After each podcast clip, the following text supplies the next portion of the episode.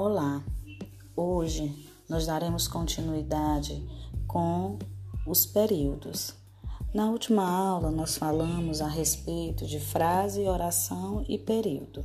Eu disse que frase é todo enunciado com sentido completo, com ou sem verbo. Já a oração, ela necessita do verbo para poder ser uma oração. Já o período é uma frase organizada em uma ou mais orações.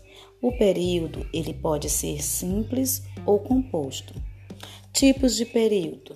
O período simples é formado somente por uma oração agrupada em torno de um único verbo ou de uma única locução verbal. Quando isso ocorre, o período é denominado oração absoluta. Exemplos de período simples: Estamos felizes com os resultados. Nós temos um verbo que é estamos.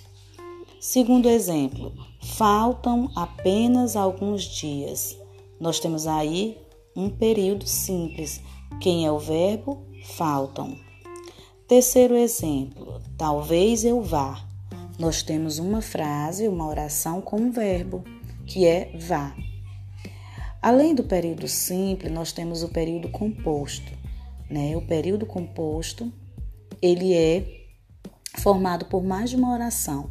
Nesse caso, a quantidade de orações ela é sujeita ao número de verbos ou de locuções, ou seja, você vai ter que analisar quantos verbos tem dentro daquela oração para determinar se o período é composto.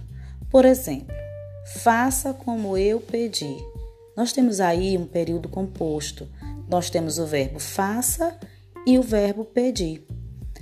Um outro exemplo, não sei se tenho coragem. Nós temos um período composto.